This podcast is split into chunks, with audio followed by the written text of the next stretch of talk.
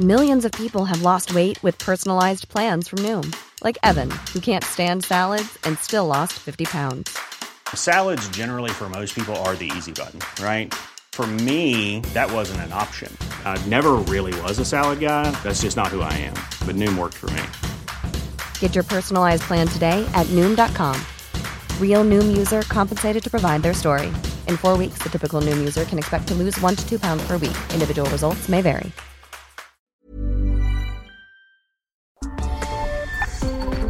República H.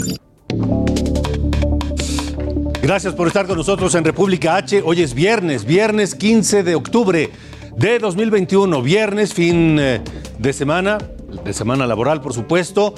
Y estamos eh, muy contentos de llegar a todos ustedes a través de la señal de Heraldo Media Group, a todos los que nos escuchan a través de la radio, Heraldo Radio, en sus 98 estaciones a lo largo y ancho del país, la cadena nacional de Heraldo Radio.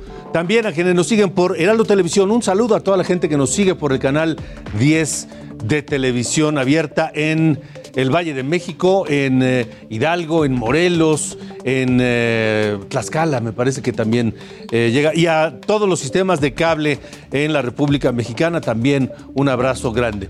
Saludos a quienes nos ven y nos escuchan al otro lado de la frontera. Esta noche tenemos información que les puede interesar en torno de cómo ejercer su voto desde cualquier lugar donde se encuentren. Y a quienes eh, nos siguen a través de las redes sociales, muchas gracias a todos. Yo soy Alejandro Cacho y les agradezco y les pido que me permitan acompañarle la próxima hora con mucha información y muy importante información. Por supuesto, también saludos a quienes a través de la radio nos escuchan en el taxi, en los taxis, eh, donde quiera que sea, en cualquier ciudad de la República y por supuesto aquí en la Ciudad de México, en el Valle de México, que también he sabido que nos siguen a través del 98.5 de FM. Mire, Guerrero tiene una nueva gobernadora, es decir, por primera vez en la historia, una mujer gobernará Guerrero. Es Evelyn Salgado que protestó hoy y le daremos todos los detalles porque además ahí, en esa ceremonia en el Congreso de Guerrero, ocurrió un encuentro que está siendo eh, de las notas principales en todos los medios de comunicación. Un encuentro entre Ricardo Monreal, el líder del Senado de la República por parte de Morena, y también Claudia Sheinbaum, la jefa de gobierno de la Ciudad de México. Ambos quieren ser candidatos de Morena a la presidencia de la República y el presidente ha manifestado su eh, favoritismo, inclinación, predilección por Claudia Sheinbaum. Hablaron los dos, se saludaron por breves segundos, pero de manera muy cordial y le vamos a presentar eh, el momento y qué se dijeron entre ellos. También, hoy en el Senado, el secretario de Salud, Jorge Alcocer, y el director del INSABI, el Instituto de Salud para el Bienestar, Juan Antonio Ferrer, comparecieron y no les fue nada bien. A ambos se les responsabiliza del pésimo manejo de la pandemia de COVID. Conversaremos sobre esta comparecencia con la senadora Xochitl Galvez. El gran ausente en esa comparecencia en el Senado fue Hugo López Gatel, que para variar, pues este, deberían ponerle un,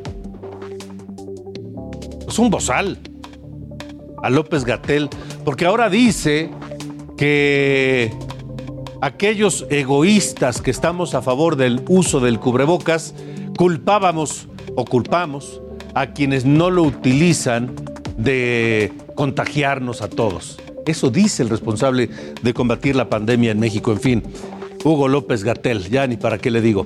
En Veracruz, en Veracruz localizaron más restos dentro de un eh, terreno, se llama Campo Grande, y este cementerio clandestino en el municipio de Ixtla, Soquitlán, pues está siendo eh, inspeccionado por autoridades y también por grupos de búsqueda de desaparecidos. Platicaremos con Araceli Salcedo, fundadora y representante del colectivo de familiares de desaparecidos de Orizaba y Córdoba, todo en Veracruz. Así que tenemos mucha información esta noche aquí en República H. No se despegue, 8 con 4. Yo soy Alejandro Cacho y comenzamos.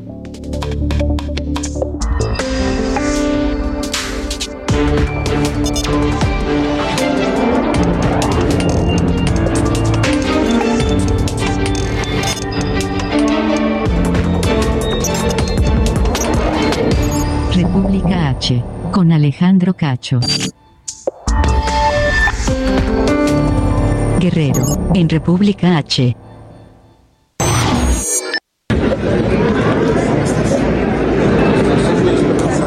Día, pues hubo cambio de gobernador en, en Guerrero y antes de la ceremonia protocolaria hubo un encuentro que llamó poderosamente la atención. Ricardo Monreal, el presidente de la Junta de Coordinación Política en el Senado de la República, el líder de Morena en el Senado, acudió, por supuesto, a esta ceremonia importante y se encontró ahí en el Congreso guerrerense con Claudia Sheinbaum, la jefa de gobierno de la Ciudad de México. El testigo de honor quien propició el encuentro fue ni más ni menos que Félix Salgado Macedonio, otro senador, el padre de la hoy gobernadora, que pues eh, participó incluso ahí del diálogo. Un diálogo breve que aparentó ser cordial entre Ricardo Monreal y Claudia Sheinbaum, pero en, este eh, momento que le quiero presentar, se escucha que los dos quedan de buscarse pronto para reunirse y ponerse de acuerdo. El audio no es muy bueno, eh, pero ojalá lo alcance a escuchar y a distinguir.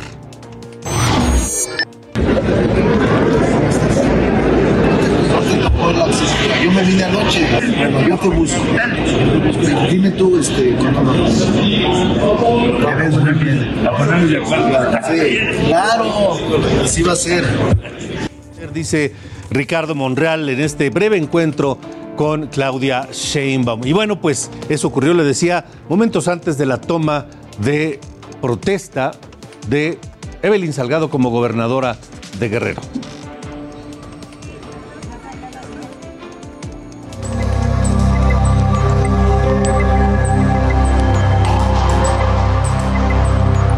Protesto guardar y hacer guardar la constitución política de los Estados Unidos mexicanos. Evelyn Salgado Pineda asumió este viernes como gobernadora de Guerrero, convirtiéndose en la primera mujer al frente del estado. La ceremonia inició a las 12.30 horas en el Congreso de Guerrero, pero minutos antes, el senador y papá de la nueva mandataria, Félix Salgado Macedonio, recibió una ovación por parte de otros invitados. Estamos obligadas y obligados a no fallar. No hay pretexto para ello. Vamos a llegar hasta la última comunidad para llevar el bienestar a nuestra gente, porque ese es el propósito. Aquí hay misión, hay visión, hay actitud, pero sobre todo hay mucha voluntad y corazón para lograr la cuarta transformación en Guerrero. La ahora gobernadora afirmó que una de sus primeras tareas será combatir la corrupción tope a donde tope. Salgado aprovechó para dedicar un mensaje especial a su papá, a quien agradeció por su trayectoria y lucha social. Félix nos ha enseñado a resistir sin claudicar, a luchar siempre con el corazón caliente, pero la mente fría. Aseguró que en su administración no habrá más desapariciones forzadas e indicó que sus ejes prioritarios son seguridad, educación, campo, turismo, bienestar y agenda de género. Vamos con todo atender, prevenir, sancionar y erradicar la violencia de género. Evelyn Salgado obtuvo 643.814 votos a su favor, 62.000 votos más que su oponente de la coalición PRI-PRD, Mario Moreno Arcos. Sin embargo, su mayor reto es reducir la inseguridad. Hoy Guerrero sigue dentro de las 10 entidades más violentas del país, de acuerdo con las cifras del Secretariado Ejecutivo del Sistema Nacional de Seguridad Pública. Según los datos oficiales, de octubre de 2015 a agosto de este año, Guerrero acumuló un total de 11.947 homicidios dolosos. Su tasa de asesinatos es de 21.23 por cada 100.000 habitantes, superior a la media nacional de 14.87 por cada 100.000 habitantes. Edgar Ledesma, Heraldo Televisión. Evelyn Salgado ya asume la, la gubernatura de Guerrero en momentos sumamente complicados, donde en Guerrero hay protestas de maestros, de empleados del sector salud, hay un enorme índice de inseguridad, eh, hay por supuesto una crisis financiera. De acuerdo al Instituto Mexicano para la competitividad, Guerrero ocupa el sitio 26 de deuda pública comparado con el resto de los estados. Tiene 4.096 millones de pesos de deuda. Y el problema no es tanto la cantidad de deuda que tenga un estado, sino cuánto representa esa deuda de acuerdo a los ingresos de ese mismo estado. En cuanto a la inseguridad, la nueva gobernadora Evelyn Salgado tiene un gran reto, porque según el Secretariado Ejecutivo del Sistema Nacional de Seguridad Pública, Guerrero ocupa el lugar número 12 en cuanto a incidencia delictiva, con un total de 1.900 hechos delictivos solo durante agosto. Pero hay que recordar que esta cifra es engañosa, porque mucha gente no denuncia los delitos. En cuanto a otros indicadores, el Instituto Mexicano para la Competitividad dice que Guerrero se sitúa en el último lugar de competitividad en el país. 32 de 32. Y sobre la educación, Guerrero está en el nivel 27 y en el lugar 16 en cuanto a la deserción escolar según el INEGI. Esos son los números de Hidalgo y ese es el reto que enfrentará la gobernadora Evelyn Salgado. Esto es República H. Esta mañana llamó poderosamente la atención una balacera dentro de la Terminal 2 del Aeropuerto Internacional de la Ciudad de México. El blanco del ataque fue un empresario restaurantero de Cancún. Se registró movilización policiaca en las inmediaciones de la Terminal 2 del aeropuerto capitalino, todo esto por una balacera. Fueron dos sujetos a bordo de una motocicleta quienes atacaron de manera directa a los tripulantes de una camioneta de lujo que circulaba sobre el eje 1 norte con dirección hacia la terminal aérea. El conductor de la camioneta reaccionó y les aventó la camioneta a los sujetos quienes quedaron tirados en la cinta asfáltica a bordo todavía de la motocicleta. Los tripulantes de la camioneta negra ingresaron a la terminal del aeropuerto número 2 donde pidieron ayuda a los uniformados. Hasta el lugar llegaron los servicios de emergencia quienes atendieron a dos personas y las trasladaron a bordo de una ambulancia a un hospital al sur de la capital. La camioneta presentaba más de 10 disparos de arma de fuego y fue llevada a bordo de una grúa al Ministerio Público correspondiente, donde se inició la carpeta de investigaciones. Las autoridades dieron a conocer que uno de los detenidos fue trasladado a un hospital, esto con lesiones de arma de fuego a bordo de una ambulancia, lamentablemente perdió la vida. Para Heraldo Televisión, Israel Lorenzana. Hidalgo, en República H. 8 de la noche con 12 minutos, vamos a Hidalgo, donde los habitantes de Tula y de Tepeji exigen al gobierno federal cerrar, cancelar el túnel emisor Oriente que envía aguas residuales del Valle de México a esa región y la inundan. Además acusan a Conagua de ignorar las necesidades de esa parte del sur de Hidalgo y buscarán incluso un amparo ante la justicia federal. Esta noche le agradezco al presidente municipal de Tula, Manuel Hernández Vadillo, que ya ha estado con nosotros anteriormente, que nos vuelva a acompañar, presidente, eh, sobre esta solicitud que entiendo no es del gobierno municipal de Hidalgo, pero sí de algunos de sus habitantes. ¿Cómo la ve, presidente municipal? Buenas noches, Alejandro. Buenas noches al auditorio de Heraldo TV.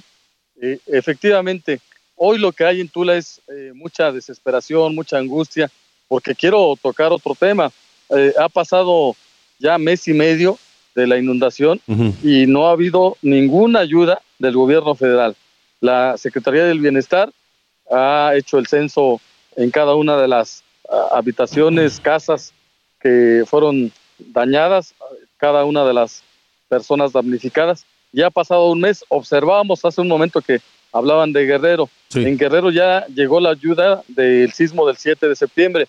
Nuestra inundación fue 6 y 7 de septiembre y no tenemos aún respuesta de la Secretaría de Bienestar. En ese sentido, estamos preocupados porque la población tulense eh, desea que pronto se le eh, resarza ese daño que se generó con la inundación, que eh, ah, cambiando de tema, que con agua y, en el manejo del agua generó en Tula de Allende. O sea, hay dos problemas. Las inundaciones que provoca la llegada de las emisiones del, de este túnel eh, del Valle de México, emisor Oriente, y el tema también de la ayuda a la gente que no ha sido recibida. ¿Qué dicen las autoridades federales sobre estos dos temas? Pues en principio en el tema del apoyo a damnificados, pues se hizo el censo, eh, no sabemos cuánto se les vaya a apoyar, eh, lo que hoy yo enfrento es el reclamo de la gente de la falta de apoyo por parte de la Secretaría del Bienestar, por parte del de, eh, gobierno federal, que ya, repito, hay una desesperación, una angustia, porque muchas familias perdieron todo, eh, perdieron eh, menaje de casa, perdieron ropa, perdieron todo lo que se encontraba en su casa habitación y no se les ha dado ningún tipo de apoyo. De nuestra parte estamos haciendo un esfuerzo enorme por llevar despensas, hemos llevado electrodomésticos, colchones, pero el presupuesto que tiene un gobierno municipal es insuficiente. Y, en ese sentido, hacemos un llamado al gobierno federal y un eh, llamado respetuoso al presidente de la República para que pronto llegue la, ayuda eh, de la Secretaría del Bienestar. Ahora, por otra parte, en el tema de las aguas residuales que nos envían del Valle de México, sin duda el reclamo es eh, el que no se repita esta situación trágica que pasó el 6 de septiembre. Mm. Y para ello se necesita una inversión sin duda multimillonaria del gobierno federal que se ha dejado de hacer en esta y en otras administraciones y que hoy nos tienen esa crisis. ¿Qué necesitamos los tulenses? ¿Qué necesitamos los hidalguenses, quienes habitamos en el Valle del Mezquital? Que se realicen las obras necesarias para que no tengamos una inundación más.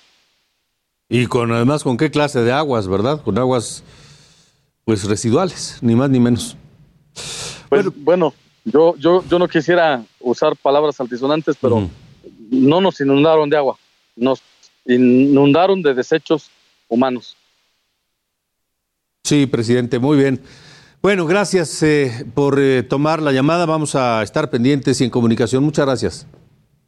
No, al contrario, gracias. Y aprovecho nuevamente para que a través de Heraldo TV se haga público este eh, llamado de auxilio, llamado respetuoso del pueblo tulense a que se les indemnice por ese daño. Eso, es fundamental porque eh, una cosa es el daño ya realizado y otra cosa es el que el llamado también de que se tome una decisión en el tema de que no se repita esta inundación. Afortunadamente la temporada de lluvias ya va de salida, pero eh, su servidor lleva 10 meses en el gobierno municipal y, a mí me preocupa mucho que llegue la próxima temporada de lluvias y con agua no haya realizado las obras necesarias, porque parecía, nosotros hemos llenado de oficios a Conagua, llenado de oficios al gobierno federal y esperamos una pronta respuesta. Pues estaremos atentos, presidente. Gracias por haber estado aquí en República H. Gracias, Alejandro. Un saludo, un abrazo. Hasta luego, el presidente municipal de Tula, Manuel Hernández Vadillo. 8 con 18. Nayarit, en República H. Y ya que hablamos de inundaciones, Nayarit padece hoy eh, la, el golpe de Pamela de este huracán en la costa del Pacífico mexicano que dejó inundaciones y daños a Nayarit. En Tepic nos escuchan por el 96.1 de FM. Karina Gancino, ¿cuál es el reporte de este viernes allá en Nayarit? Buenas noches. Alejandro, buenas noches, buenas noches a todas las personas que nos están escuchando. Se cumplen 48 horas de este desastre que no han estado comparando todas las personas que están trabajando en la, zona cero, que es eh, Tuxpan, Acaponeta, Tecuala, Guajicori, Ruiz, Santiago Escuintla y algunas zonas de San Blas, eh, que dicen que eh, a pesar de que Pamela fue categoría 1, dejó más agua que Will en el 2018, que fue categoría 4, y que impactó a esta misma zona y la dejó bajo agua.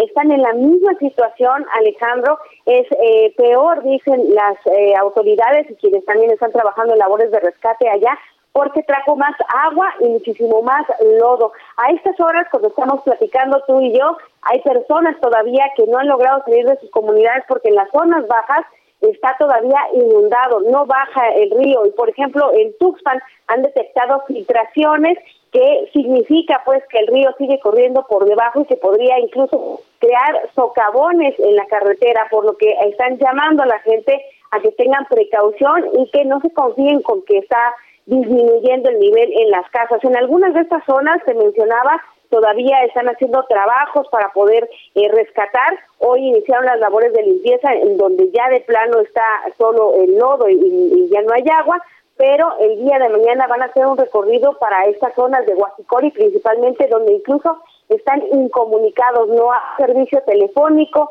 no había luz en la mañana y estaban en condiciones algunas comunidades de hambre, porque cumplen ya dos días sin comer las personas hasta aquellos lugares y bueno, eh, el uso de los helicópteros estaba ah, fluyendo apenas porque hay que preparar las despensas y todo lo que se lleva a aquellos sitios. En Tucson, mientras tanto, están llevando ya unidades móviles, hospitales móviles para que se pueda desplegar también ayuda a la población y esta noche han anunciado desde el gobierno del estado que están integrando un expediente técnico para que se pida al gobierno federal la declaración de zona de desastre aquí en Nayarit y que, bueno, empiece a reconstruirse el norte de la entidad, que, bueno, hay todavía, no hay números preliminares de, de cómo está la situación, pero solamente en comparativa, cuando fue lo de Huila, fueron más de 180 mil familias las damnificadas. Se cuenta que entonces podría ser mayor ahora el número con Pamela y que podría ser más de los 10 mil millones de pesos lo que ha dejado como afectación eh, no solo al campo, sino a la a la ganadería y a la infraestructura. En las escuelas hay el 50% de infraestructura educativa pues colapsada y el resto de, carreteras, eh, escuelas, hospitales, en fin, todo lo demás de, la, de estos municipios también está bajo el agua y quedaron muy dañados por esta situación. Así que Nayarit está viviendo estas noches de emergencia. Hay, verdad, mucha necesidad y, y bueno, hay la representación en la Ciudad de México de Nayarit, está también teniendo un centro de acopio y a los DIF municipales y estatales en algunos casos, pues llevar la ayuda para que le traigan aquí al Estado que se ocupa mucho y se ocupa ya. Karina, ¿tú consideras que esta podría ser la más grave catástrofe natural en Nayarit de los últimos años? Eh, que ha habido otros, estuvo también Katrina que impactó muy feo acá. El último que te mencionaba que era Huila, que fue en el 2018 y que coincidió con la entrada del gobierno eh, de Antonio Chavarría García al, pues al, gobierno, valga la redundancia, y ahora coincide también con la llegada a un mes de Miguel Ángel Navarro Quintero. Y, bueno, las magnitudes, los alcaldes con los que hemos podido platicar, Gabino Jiménez de Tecuala decía que no había visto eh, la magnitud de tierra que entró a sus municipios, la cantidad de agua en algunos lugares a esta hora todavía está cerca del metro, de 1.8 metros y 1.5. Y para estas horas pensaban que ya podía haber disminuido y no es así, Alejandro. Sigue bajando mucha agua de Durango y ese es el problema, que está todavía en los ríos pues retomando sus cauces y es lo peligroso. La naturaleza pues es muy bella, pero no tiene palabra y sobre todo cuando se han pues descompuesto, roto o se han eh, olvidado estos eh, frenos naturales que eran los manglares, sobre todo en esta zona norte de Nayarit, y que ya no existen, pues ya no hay barreras naturales también que contengan todos estos desastres. Entonces hay gente, hay personas, no pocas, comunidades enteras que están cumpliendo 48 horas, familias que están cumpliendo 48 horas refugiadas en los techos de sus casas sin poder moverse, sin, sin comer y sin recibir ayuda. Así es, están utilizando lanchas a estas horas, pero lo que eh, nos decían las autoridades en algunos sitios fue muy complicado llegar, por ejemplo, en la carretera libre, la Federal 15, el día de ayer pues sufrió daños, tuvieron que abrir una parte de ella para que pudiese cruzar el cauce del río y se desfogara a Caponete, pudieran quedar libres varias comunidades. Y bueno, en esa que te mencionaba, Guajicori es casi la sierra y allí pues el desgajamiento de, de cerros es lo que también ponía en riesgo a, los rescatistas, a las personas que pudieran ir hasta aquellos lugares. Así que hay que empezar primero las zonas eh, altas donde se pone seco para poder instalar los albergues y así es como han estado funcionando. Y la verdad también hay que reconocer que las actuales autoridades han estado trabajando mucho más rápido en el sentido de eh, rescatar y albergar a la población, pero pues sí falta esto que tiene que ver más con las condiciones eh, de la orografía en general del estado. De acuerdo, Karina. Bueno, pues estaremos muy atentos de lo que ocurra allá en Nayarit. Muchas gracias y buena noche. Buenas noches, vamos a estar pendientes. Pendientes desde acá también. Son las 8.24, es momento de ir a una pausa, pero regresaremos a platicar con la senadora Xochitl Galvez sobre la comparecencia del secretario de Salud y el director del INSAB, el gran ausente López Gatel, para hablar de la pandemia en México y qué está pasando en dos bocas después de varios días de protestas y violencia. Regresamos con eso y más a República H.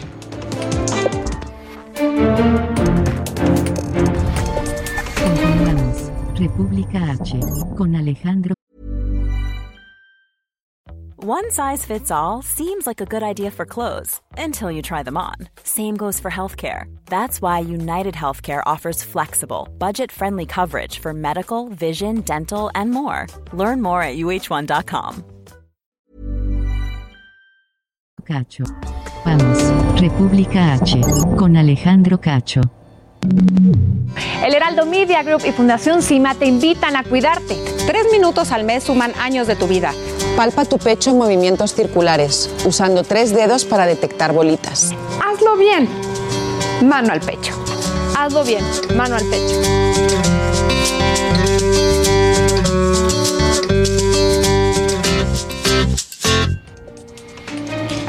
Continuamos, ocho y media de la noche, tiempo del centro de la República Mexicana. Esto es República H.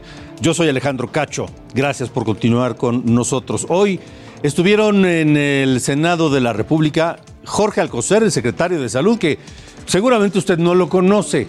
Y es que prácticamente nadie lo conoce porque pues este, poco se habla de su trabajo. Y el director del INSABI, Juan Antonio Ferrer.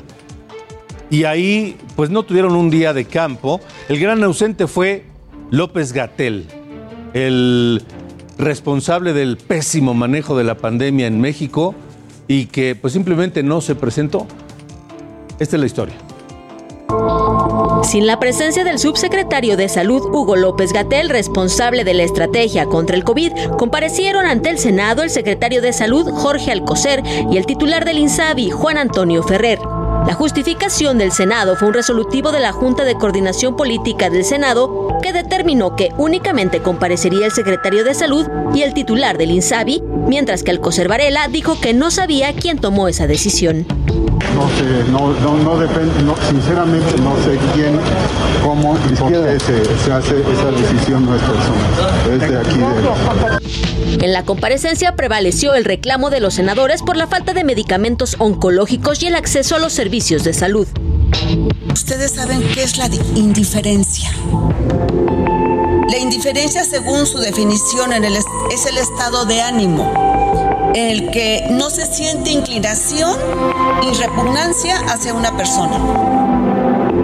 La indiferencia en el sector salud es aquella que el gobierno federal tiene con la población mexicana. Indiferencia no están garantizando el derecho de la protección de la salud de las y de los mexicanos, que es un derecho consagrado en nuestra Constitución. La senadora panista Xochil Gálvez mostró una pizarra que decía, Doctor Ferrer, basta de mentiras. Además, lamentó que en este gobierno cerca de 16 millones de personas dejaron de tener acceso a los servicios de salud. Ambos funcionarios federales afirmaron que esta administración no ha desistido en buscar la adquisición de los oncológicos, a pesar de que aseguraron tener el 96% de la demanda. Al corte del 30 de septiembre, el gobierno federal entregó 782.938 piezas de medicamentos oncológicos, solo el 25% del total, debido a que se los roban en los almacenes y los revenden. Hemos comprado el 96% de medicamentos en el mundo, ya los tenemos.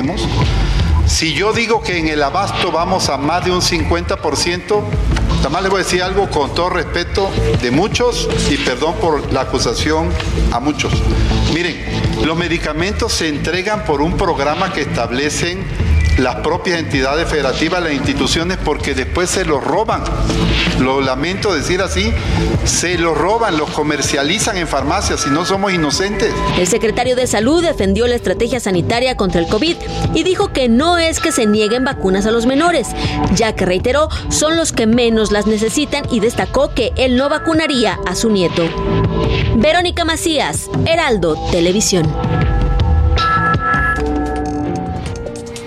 Solo que la decisión de vacunar a los nietos no es de los abuelos, sino de los padres. Senadora Xochil Gálvez, gracias por estar con nosotros. Este, híjole, qué desastre, ¿no? Del sistema de salud del público de este gobierno. Alejandro, pues es que es justo lo que yo reclamaba. Eh, siguen echándole la culpa al pasado y ya llevan tres años en el gobierno. Imagínate que dice Ferrer que se roban los medicamentos. Pues, ¿qué control de almacenes tienen? ¿Qué seguimiento de las cajas de medicamentos que entregan? Si alguien se roba los medicamentos, pues que denuncien y lo metan a la cárcel. Esa fue la excusa que dieron justamente cuando cancelaron a todas las empresas que suministraban eh, medicamentos y por eso empezó el desastre Nadie está a favor de la corrupción. Por supuesto que yo les dije, jamás denunciaron, no hemos visto a nadie tras de las rejas. Ese es el gran drama. Siguen dando pretextos cuando los cuestioné de que hay cerca de 16 personas que dejaron de tener servicios de salud y se suman a los 20 millones que no tenían. Estamos hablando de 36 millones de mexicanos que no tienen acceso a servicios de salud y que con el seguro popular como fuera estaba funcionando. E, ellos destruyen todo, no han logrado armar el nuevo proyecto del INSABI, pero eso sí, hay una retórica pues de que todo va bien, de que todo camina bien, que todo lo pasado estaba mal y destruyeron el sistema de vacunación. Hoy el 25% de los niños de 1 a 3 años no tienen un sistema completo de vacunación. Eso es muy delicado aparte del desastre de, la compra y distribución de medicamentos, pues obviamente hay un dato que yo le di al secretario. Siempre en el exceso de mortalidad hablábamos de, hay cerca de 350 mil personas que fallecieron en el 2021 en exceso, o sea que no debieron haber fallecido, de las cuales 200 mil es por COVID. Y, y, decíamos, ¿de qué fallecieron las otras 150 mil? Pues ya sabemos que hubo un incremento de 46% por diabetes, y un 40% por enfermedades cardiovasculares. ¿Qué quiere decir? Que ese exceso de mortalidad por diabetes o no tuvieron los medicamentos. Hoy por hoy, por ejemplo, en el hospital militar no hay insulina. En el hospital de IMSS, 8 millones de recetas no se han surtido este primer trimestre. El año pasado, 16 millones de recetas. Y por eso la gente se murió. Se murió porque no tuvo medicamentos, porque no tuvo atención. Entonces, eso ya es responsabilidad de ellos. Eh, eh, y bueno, ante eso y la pregunta de cuándo se va a vacunar a los jóvenes de 12 a 17 años, que la COFEPRIS ya autorizó la vacuna, pues ahora sale el doctor pues que no recomienda si él fuera abuelo que, que vacunaran a sus nietos. Pues yo le quiero decir que muchos papás se van a ir a Estados Unidos como puedan, van a cruzar la frontera para tratar de vacunar a sus hijos. Claro, ya lo están haciendo, ya lo, ya lo han hecho quienes han podido hacerlo. Senadora Xochitl Gálvez, eh, no hay justificación alguna para decir un hecho o para, o para tratar de, de, explicar un hecho irrefutable. A la mitad del gobierno de Andrés Manuel López Obrador no han sabido cómo manejar la compra, la distribución y el abasto de medicamentos. Porque eso de que se los roben en los almacenes también es responsabilidad del sector salud. Por supuesto que es responsabilidad, pero es que tienen un desastre. O sea, siempre hemos sabido de que hay gente que se roba los medicamentos, pero esto es en colusión con las autoridades del sector salud. Nadie se puede robar una caja de medicamento porque van contabilizados y tienen que llegar a su destino final. Y tú tienes que tener un control de los medicamentos para saber en dónde se lo robaron y sancionar a ese funcionario público. O sea, la verdad es que sus respuestas te hablan de su nivel de incapacidad. Y es otra de las cosas que les dije. La incapacidad también es corrupción. ¿Qué, qué miedo que a la mitad del gobierno no han aprendido cómo. No han aprendido cómo comprar medicamentos, cómo distribuirlos, cómo almacenarlos. No han aprendido, pareciera, ¿no? Pues no han aprendido y la realidad es que ya estamos saliendo de la pandemia, eh, le siguen echando la culpa a la pandemia, por supuesto que la escasez de medicamentos se debe a la pandemia, pero yo quiero decir una cosa, este desastre viene antes de la pandemia. El desastre viene cuando un día antes del gobierno de Andrés Manuel López Obrador, en el Senado, con la mayoría de Morena, aprobaron que la Secretaría de Hacienda hiciera las compras totales de los medicamentos, los del IMSS, los del ISTE, y pregúntale a Zoe Robledo, a lo mejor él no se atreve a decirlo públicamente, pero el desastre que tiene el IMSS se lo ha causado el gobierno federal, este, porque el IMSS, Choco Derecho, tenía un mecanismo de subastas de medicamentos que funcionaba adecuadamente, había que corregir cosas, pero no había que desaparecer. Entonces, eh, estos 8 millones de recetas que no fueron surtidas este primer semestre, tiene consecuencias. Una gente que no recibe su losartán, una gente que no recibe su eh, medicamento para la diabetes, pues seguramente va a tener complicaciones que pueden poner en peligro su vida. O sea, aquí estamos hablando de vidas humanas. Y la otra que me llamó la atención es que la cifra de personas fallecidas por COVID es su cifra de ellos oficial. No obstante que el INEGI ya decidió que del exceso de mortalidad del 2020 hay 129 mil personas eh, que fallecieron por COVID, no las suman a la cifra oficial de ellos, no, no la suman. Este, solo suman las que ellos tienen porque murieron en un hospital, pero la gente que murió en su casa sigue sin sumar y ahorita estamos hablando de cerca de 435 mil personas que han fallecido por COVID y el doctor Alcocer maneja menos de 300 mil. Entonces, por eso dice que somos el número 15. Pues sí, con esas cifras somos el 15, con las cifras actualizadas somos un lugar, el segundo o tercer lugar a nivel mundial. Pero además, 290 y tantas mil o 200, son muchísimas muertes, son muchas, Xochitl.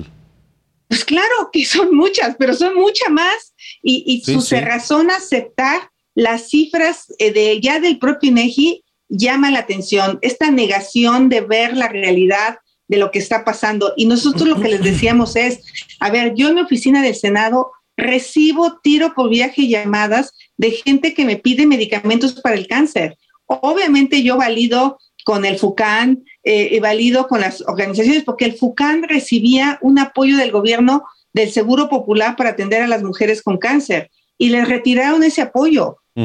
¿Cómo se están atendiendo? Yo te tengo una amiga, fíjate, que acaba de ser diagnosticada con cáncer y que le quitaron un seno y resulta que cada quimio le va a costar 200 mil pesos en el sector privado.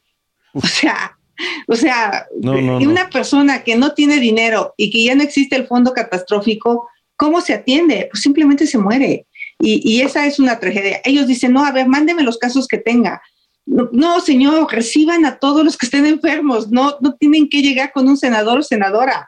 O sea, realmente el, el drama es que tú llegas a una institución eh, de tercer nivel eh, y para que te reciban no está sencillo. Ahora, senadora Xochitl Galvez, eso es hasta hoy, a la mitad del camino, la mitad del sexenio. ¿El resto del sexenio se ve que habrá mejoría? Mira, hay algo que a mí me da un poco de esperanza y quiero ser optimista esta noche. Al menos ya reconocieron que sí hay un problema. Los dos años anteriores habían sido comparecencias llenas de soberbia, y sobre todo con Hugo López Gatel. Yo celebro que no haya venido Hugo López Gatel, porque la verdad es que inyecta un ambiente muy negativo. O sea, yo la verdad pocas veces he insultado a alguien en el Senado con una palabra altisonante, pero eso de que te enteras que diga que el vacunar a un niño es quitarle la vacuna a un adulto cuando se supone que compramos 250 millones de vacunas. O sea, o sea, qué bueno que no vino, qué bueno que no nos sacó de quicio, porque al menos pudimos escuchar a un doctor Alcocer que reconoce que sí hay un problema con los medicamentos, a un doctor Ferrer que sí reconoce y que al final acepta que hagamos un trabajo conjunto para ver cómo resolvemos este problema. es la primera vez que escucho, vamos a trabajar juntos. Pues ojalá que de aquí al resto del sexenio mejore, mejore el abasto de medicamentos para, para toda clase de padecimientos y comorbilidades. Y la última de López Gatel, que quienes eh, queremos que se utilice y usamos y pedimos que los demás utilicen el cubrebocas, somos egoístas, ¿no? Ah, bueno, ¿qué tal? O sea, y por eso eh, eh, el problema es que ese tipo de mensajes, bueno, sus seguidores ahí en el Senado de esa visión son incapaces de ponerse un cubrebocas. Al día de hoy eh, hay un montón de senadores que no tienen ningún respeto por el resto de nosotros y andan sin cubrebocas. ¿Por qué? Porque sienten que como que traicionan al presidente López Obrador si se ponen un cubrebocas. Entonces, estos mensajes son los que crearon un ambiente muy negativo y que seguramente mucha gente irresponsable que contrajo el COVID no se puso cubrebocas y contagió a sus padres, abuelos y seguramente algunos habrán fallecido por estos mensajes tan contradictorios del gobierno. Sin duda. Senadora Xochitl Galvez, gracias, gracias como siempre por aceptar estar con nosotros. Un abrazo. Igualmente, gracias. Igualmente. Hasta luego. 8 con 44, esto es República H. Michoacán, en República H. Saludos Michoacán, allá nos escuchan en el 1240 de AM en Morelia. El gobierno michoacano, este nuevo que está iniciando, eh, promete pagar los salarios pendientes, a los proveedores también, en fin. Charbel Lucio, ¿cómo estás? Buenas noches. ¿Qué tal? Buenas noches, un saludo a todo el auditorio. Les platico que efectivamente el gobierno de Michoacán reanudó este viernes los pagos a maestros luego de que la administración estatal pasaba a registrar un atraso de dos meses en la entrega de salarios. De esta manera fue que el gobierno de Michoacán pagó lo correspondiente a la primer quincena de octubre y la segunda quincena de septiembre. Eh, esta última debió liquidarse durante el último mes de la administración anterior del exgobernador Silvano Aureoles Conejo. Y bueno, eh, quedaron pendientes los pagos correspondientes a las dos quincenas de agosto y la primera quincena de septiembre.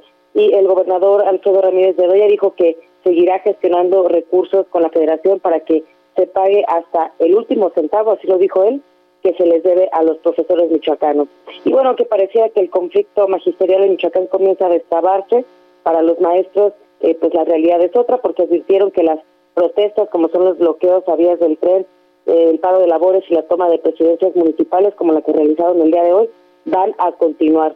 Los integrantes del ala radical al interior de la gente denominada Poder de Base eh, dijeron previamente que existía un acuerdo eh, de que se pagaría el, pasado 14 de octubre las cinco quincenas que se les debían, así como eh, bonos y prestaciones pendientes, pero en vista de que únicamente se pagaron dos quincenas, la jornada de lucha y las mesas de negociación continuarán, principalmente este paro de labores y el bloqueo a las vías férreas en Uruapan, Páscoro y Morelia, que en total suman ya 76 días de esta parálisis en el transporte ferroviario con una afectación de 48.719 toneladas de mercancía diversa que se encuentra en este momento detenida en el puerto de Lázaro Cárdenas. Esa es la información. 76 días y no se ve para cuándo termine eso. Gracias, Charbel. Seguimos pendientes. Hasta luego, buenas noches. También en Michoacán este jueves se registró un ataque a tiros contra la Policía Municipal de Zamora. Un comandante perdió la vida. Según reportes oficiales, pues eh, los agentes recorrían calles allá en Zamora cuando un grupo armado les disparó. Elementos de la Policía Estatal, el Ejército y la Guardia Nacional montaron un operativo para capturarlos sin éxito. El ataque a los policías de Zamora no fue el único evento violento esta semana en Michoacán que pues termina con un saldo rojo en Morelia. Un joven fue asesinado a tiros dentro de un taller de herrería. También un hombre fue atacado a tiros y murió en, Morelia. En Uruapan, un grupo abrió fuego contra una casa y dejó como saldo un muerto y tres heridos. Volvemos a Zamora, donde fue atacada a balazos una mujer con un bebé en brazos. Y además ahí mismo en Zamora se encontró el cuerpo de un hombre asesinado a tiros. Finalmente en Puruandiro fue abandonado el cuerpo de un hombre con signos de tortura. Ese es el Michoacán de hoy que heredó Alfredo Ramírez Bedoya. Y vamos a Veracruz. Veracruz, en República H. Saludos Veracruz, puerto, donde nos escuchan en el 99.3 de FM. Tenemos por desgracia que hablar de un lugar macabro, un campo grande, este cementerio clandestino en el municipio de Ixtlazoquitlán. Esta noche Juan David Castilla nos informa. Hola Juan David. Muy buenas noches Alejandro, te saludo con mucho gusto desde Veracruz. Así es, Alejandro, en esta entidad continúa la búsqueda en cementerios clandestinos, esto por parte de colectivos de familiares de desaparecidos y también del personal de la Fiscalía General del Estado. Como bien lo mencionabas, el más reciente hallazgo se reportó en la congregación Campo Grande, esto en el municipio de Ixtaxoquitlán, ubicado en la zona central montañosa del estado. Hasta el momento, Alejandro, en el sitio han sido encontrados 43 cuerpos y en los últimos días fueron detectados cuatro nuevos puntos positivos con restos humanos, donde continuarán los trabajos para la exhumación correspondiente.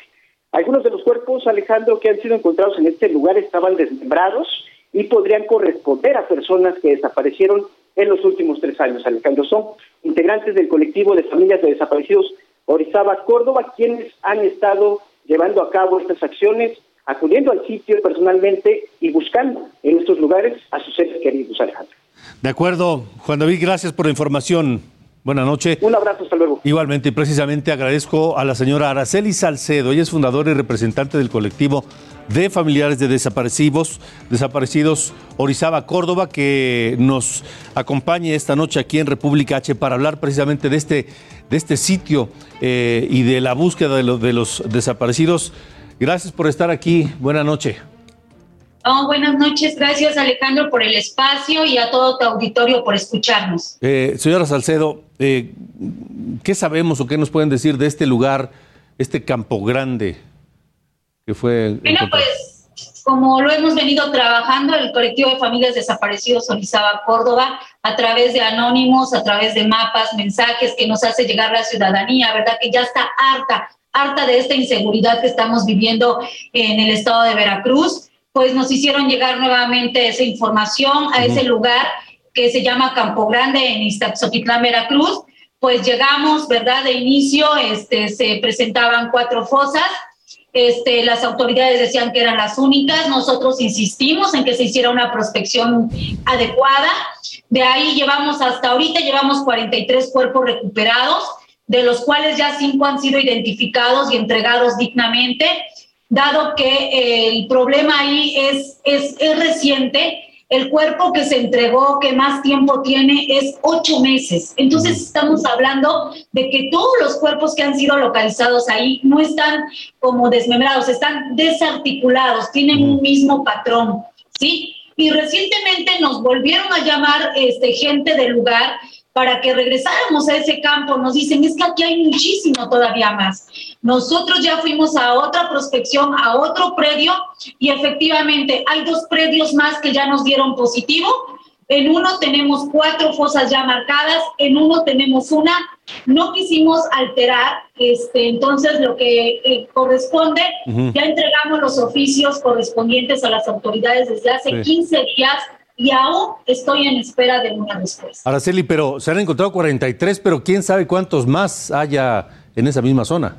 No, definitivamente, ¿no? La gente nos habla de, ya no es Campo Grande, es un Campo Santo, ¿no? Es un campo de exterminio, el cual ha querido callar la autoridad porque llegamos a ese lugar por cuatro personas, llevamos 43, más las que hay ahorita en las cosas nuevas, en los nuevos predios que estamos este, eh, prospectando, ¿no? Entonces yo creo que es el momento de que la autoridad a nivel federal voltee y vaya a las autoridades a ver qué está pasando en ese lugar. La gente nos habla de muchísima inseguridad, pero sobre todo nos habla de una corrupción este, entre las autoridades locales. ¿Han sabido algo de Alejandro Encinas, el subsecretario responsable de la búsqueda de los desaparecidos en el país? Bueno, pues el subsecretario nos ha prestado el apoyo, nos ha brindado el apoyo, pero yo creo que aquí falta mucho más, ¿no? Hay que este, hacer un buen trabajo de campo, hacer un buen mapeo de contexto, pero sobre todo las familias que están tan inquietantes porque hay mm. muchísimos desaparecidos. Aquí cada día hay más. En el estado de Veracruz dicen no pasa nada, el gobernador dice que ya la inseguridad bajó, pero las cifras son alarmantes porque nosotros como familias tenemos cifras reales de personas que se acercan a nosotros a pedir el apoyo y el asesoramiento. Estamos pidiendo ahorita a través de la Comisionada Nacional de Búsqueda, la doctora Carla, que nos apoye para que venga personal de ellos hacer el trabajo, ¿verdad? Que el Estado ha venido deteniendo a conveniencia, ¿no? Entonces, hacemos un llamado a que se, se, se voltee a las autoridades a nivel federal a este campo de exterminio. Araceli, me quedan 30 segundos. Eh, entonces, por lo que nos dice, el gobierno de Veracruz es omiso o es cómplice o es negligente. ¿Qué es? Las tres cosas. Las tres cosas. El, el gobierno del estado de Veracruz ha callado muchas cosas y ni siquiera el gobernador ha llegado a ese lugar de exterminio a ver qué realmente está pasando, a ver el trabajo que hacemos las familias, que somos las que nos arriesgamos para poder llegar a esos lugares. Y Alejandro, yo sé que te queda muy poquito espacio, pero quiero pedir por favor el apoyo de toda la, la, gente.